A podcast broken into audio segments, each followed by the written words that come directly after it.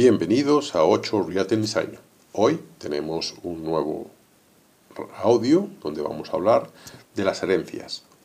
Y empezaremos con una frase de Ruth Renkel que dice, a veces el hombre más pobre deja a sus hijos la herencia más rica. Y esto, esta frase, quiero empezar este audio para que pensemos y analicemos el futuro de nuestros hijos y de nuestros bienes. Antes de continuar con el audio de hoy, eh, queremos invitarles a que redacten y firmen su testamento, porque el único requisito para morir es estar vivo. Y es nuestro deber proteger a los que quedan aquí y a los bienes que con tanto esfuerzo hemos alcanzado para la familia, para nosotros y para nuestro entorno. Así que empezamos. Esto es 8 Real Design, yo soy Julio y hoy hablaremos de herencias. Para recibir una herencia se requieren muchos trámites. Como he dicho, lo ideal es redactar un testamento. Pero eh, en el momento de fallecer la persona que es propietaria del inmueble, ¿qué hay que ir para adquirir esa herencia? Pues bien, lo primero que necesitamos es el certificado de defunción, en donde se podrá em, dar por sentado si hay un registro general de actos de última voluntad o un registro de seguro de cobertura del fallecido. Si el fallecido nos ha dejado ya su voluntad en cuanto a lo que él quiere que se haga con sus bienes y también con su persona también. Y esto es algo importante. Este es el primer punto y el primer documento que vais a requerir para poder adjudicaros vuestra herencia. El título sucesorio, que bien podría ser del propio testamento, o en caso de no verlo, la declaración de herederos, donde eh, si hay un heredero universal, porque sean los hijos, pues el heredero universal, si no hay hijos, pues los sobrinos que se suponen, bueno, primero los hermanos y después los sobrinos, y la fórmula que sea la correcta para que, digamos, de alguna manera se pueda suceder la herencia. Hay que conocer el inventario del activo del difunto, es decir, los inmuebles, el dinero, las cuentas bancarias, las acciones, los vehículos, los seguros y todo lo que tenga él en titularidad y la valoración de ese activo, es decir, cuánto podría costar cada uno de ellos según lo que está en el mercado, lo que estipuló o que se estipule dentro del valor, del valor em, fiscal que tengan esos inmuebles.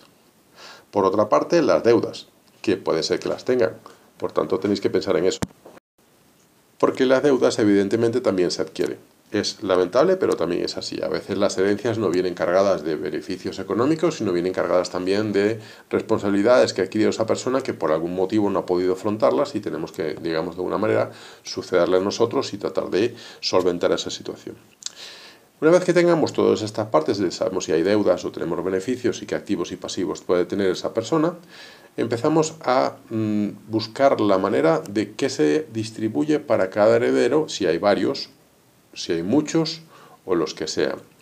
Y para eso, eh, bien puede ser, si es un heredero universal, que serían los hijos, eso no hay ninguna duda. ¿Cuántos herederos son? ¿Son cinco? ¿Son tres? ¿Son uno? Los hijos que haya tenido esa persona. Si no hay hijos, eh, se darán los hermanos. Si los hermanos están fallecidos, pasa a los sobrinos. Y entonces aquí empiezan a buscarse entre unos y otros a ver quién es el que va a adjudicarse esa herencia. Pero normalmente si hay un testamento, hay un cuaderno particial en ese documento que es público o privado, depende cómo lo haya decidido que sea el difunto, donde se va a determinar qué va a ser para cada uno. Por ejemplo, eh, para mi sobrino el guapo, pues a él le dejo la mitad. La otra mitad para mi sobrino Juanito, que se dedica a ser aventurero y a dar la vuelta al mundo. Y para mi otro sobrino, eh, Pepito, que se la pasa yendo a la universidad, pues le, queda la otra parte correspondiente. Y eso es lo que está, digamos, dentro del cuaderno particial, que es un documento bien público o privado. Después viene la parte más compleja, que son los impuestos de sucesión que hay que pagar a la comunidad. Y esto varía en función de la comunidad. Eh, cada cada comunidad autónoma tiene una, manera de distribuirlo, tiene una manera de pagarse, tiene una manera de calcularlo y tiene una manera diferente en función de eh, cómo decida cada uno a resolverlo. Y esto es lo que vuelve tan complejo esta situación. Pero tenéis que tomar en cuenta que tenéis plazo para pagar esos, eh, ese impuesto en los cinco primeros meses desde la fecha de fallecimiento del, difunto. Es decir, desde el día que, fallece tenéis cinco meses para pagar esta, mm, este impuesto. Si no lo hacéis, cada año os van a cargar 5% más de demora. Un 5% más que vais a tener que abonar sobre ese impuesto que tengáis. Por lo tanto, se va incrementando. Para pagarlo se debe hacer con el modelo 650 y 660 y se debe adjuntar pues, la documentación. ¿Qué documentación? Pues la que hemos comentado. Certificado de defunción, testamento, contratos de seguro, documentos de, de, cargas, gravámenes, deudas, gastos deducibles, saldos bancarios, escrituras, títulos y cualquier información oportuna al respecto de las propiedades que tenga esta persona que ha fallecido.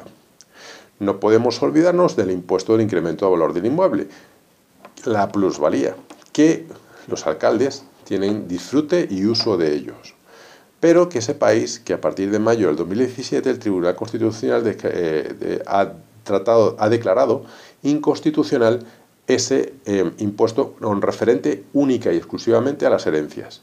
Por tanto, podéis recurrirlo, pero habitualmente en algunos ayuntamientos de España te obligan a pagarlo. Y ya veremos si te lo devuelvo. Así que hay que estar muy, tener mucho cuidado con estas situaciones. Ahora bien, ¿cuándo se formaliza la entrega del, inmueble? Pues de un cónyuge a otro, si lo desea vender la propiedad no es necesario escriturarla, es decir, es directa. No hay que registrar absolutamente nada ni traspasar nada, porque siempre pasaría a ser difunta de fulano de tal, difunto de fulana de tal y eso pues hace que sea mucho más fácil a la hora de eh, traspasar la herencia. Si va de, padres a hijos, ahí sí hay que registrarlo, porque hay que tener una adjudicación de herencia donde los eh, herederos de fulano de tal o herederos de fulano de tal, siendo el último que haya fallecido, pues tendrá, digamos, de alguna manera Em, eh, digamos, esa, esa, potestad y tendrá que escriturar y pagar impuestos y hacer todos los gastos pertinentes sobre esto. Y esto es alrededor del 10% de todo el valor de todos esos bienes que van a tener. O sea, calcular entre la casa, eh, las cuentas bancarias y todo lo demás, sumáis, hacer una sumatoria y calcular que el 10% es lo que vais a pagar para eh, registrar esta propiedad a vuestro nombre. Ahora bien, también quiero advertiros Advertiros de lo siguiente. El testamento y la declaración de herederos no es lo mismo, son dos documentos completamente distintos. El testamento es algo que es la voluntad del difunto sobre sus bienes y la adjudicación o la declaración de herederos es aquella que se declaran cuando los herederos se declaran ser herederos de esa persona, bien por el testamento o bien porque han utilizado la otra vía porque no había testamento. Por tanto, estar claros de que una cosa no tiene nada que ver con la otra. Eso sí, los dos documentos son notariales y evidentemente requieren de un notario para que se resuelva, ¿vale? ¿Qué pasa si no tengo propiedades? ¿Conviene hacer un testamento? Pues señores, yo creo que sí. Siempre va a haber en algún momento que tengáis una propiedad o que tengáis una deuda o que tengáis una carga y siempre es bueno dejar por escrito qué es lo que queréis hacer o cómo lo queréis hacer. Y esto es importante y vital. Y como he comentado, cuánto cuesta, pues más o menos el 10% de lo que vais a percibir. Otra opción para deshacer de los impuestos en vez de vender es buscar una empresa que compre en tu parte de la herencia, en caso de que los herederos no se pongan en un acuerdo, y sales de tu parte, sigues manteniendo la relación con tu familia sin ningún problema y ya esa empresa se encargará con los demás herederos a resolver el problema de las propiedades que tengan. Si tiene alguna otra duda con respecto al tema de herencias, no duden en llamarnos. Esto es 8 Real Design, los puede llamar cuando quiera. Nuestro teléfono es el 633-899-935 y estamos a la orden para cualquier cosa que requiera. Gracias por habernos escuchado, esperamos que este audio os haya servido y la semana que viene nos vemos con otro que hablaremos un poco de la primera vez que compráis un inmueble. Un abrazo y que tengáis muy buen día.